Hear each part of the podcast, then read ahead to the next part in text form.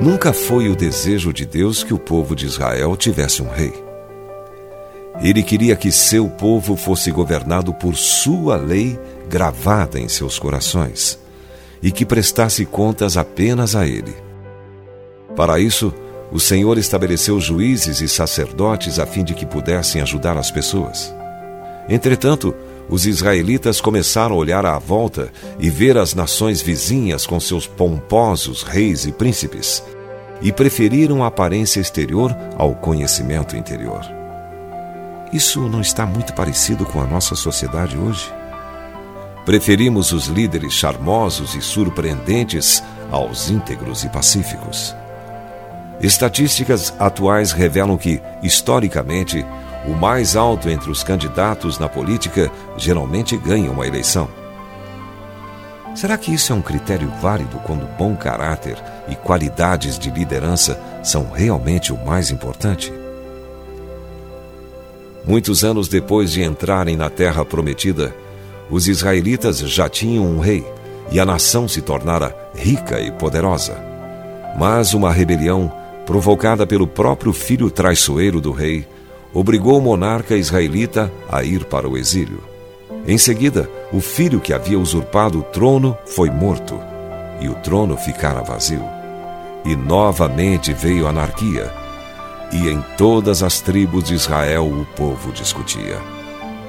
Mas eles haviam aprendido a amarga lição do passado e sabiam a resposta. Por que não falam em trazer o rei de volta?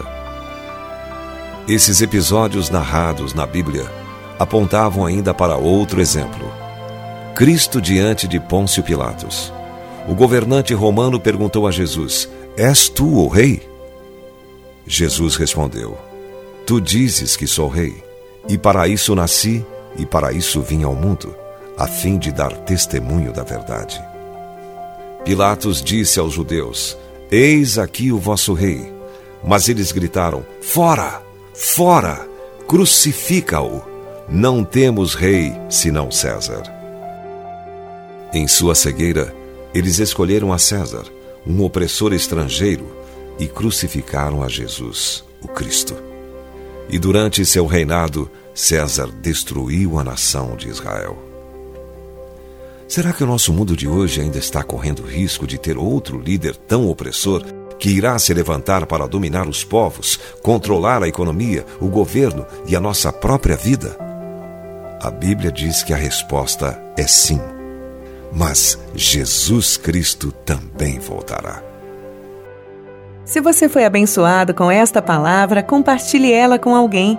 Esta devocional foi extraída do livro Devocionais de Fogo, do evangelista Reinhard Bonnke, fundador da Cefam, Cristo para Todas as Nações.